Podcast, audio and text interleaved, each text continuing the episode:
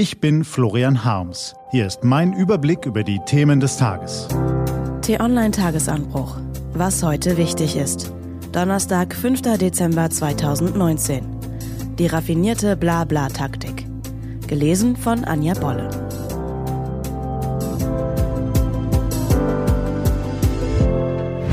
Was war? Entschlossenes Handeln beim Klimaschutz. Fast alle EU-Staaten verfehlen ihre Klimaziele. Obgleich der Umweltschutz inzwischen in Parlamenten, Talkshows und Wohnzimmern in aller Munde ist, verbessert sich die Situation nicht. Sie wird schlimmer. Seit gestern haben wir es schwarz auf weiß. Deutschland war im vergangenen Jahr erstmals unter den drei am stärksten von Wetterextremen betroffenen Ländern der Welt.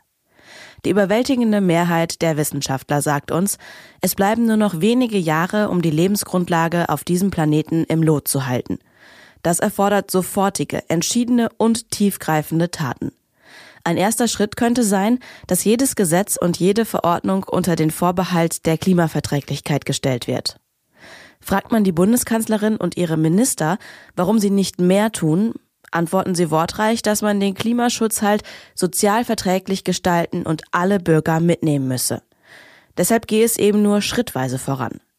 Hört man genauer hin, hört man vor allem eines Angst.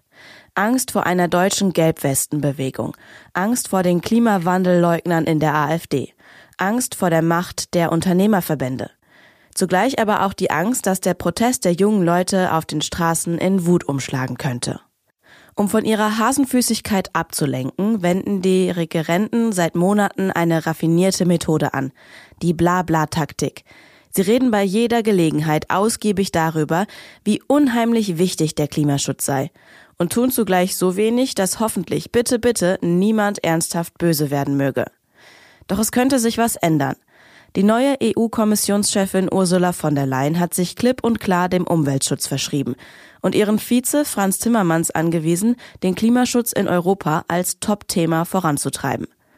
Ein couragierter Holländer treibt im Auftrag seiner deutschen Chefin die Berliner GroKo-Angsthasen zu entschlossenem Handeln. Das wäre doch mal was.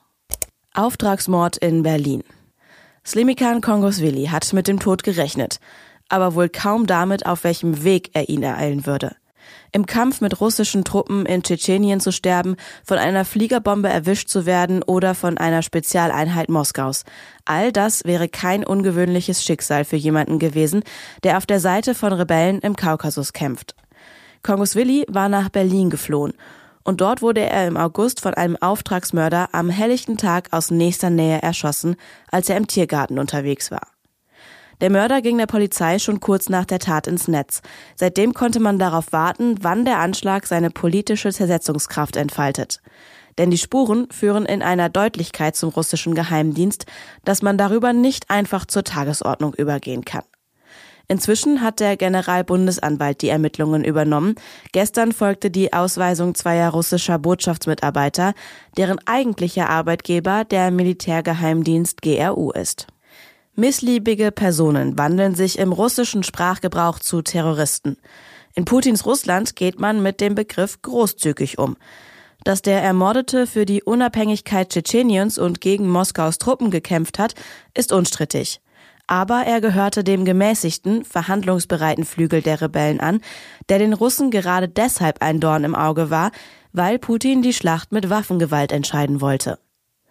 Putin verfolgt seine Ziele mit Gewalt auf der Krim, in der Ukraine, per Mord in Großbritannien und nun auch in Berlin.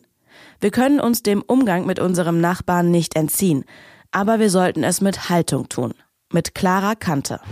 Was steht an? Die T-Online-Redaktion blickt für Sie heute unter anderem auf diese Themen. Bundesfamilienministerin Giffey würdigt heute den deutschen Engagementtag.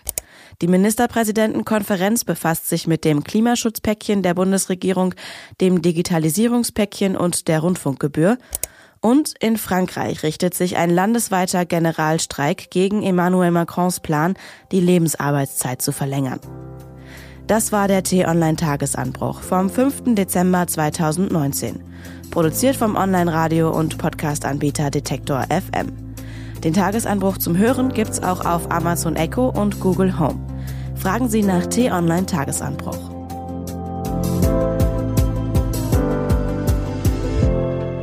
wünsche Ihnen einen frohen Tag. Ihr Florian Harms.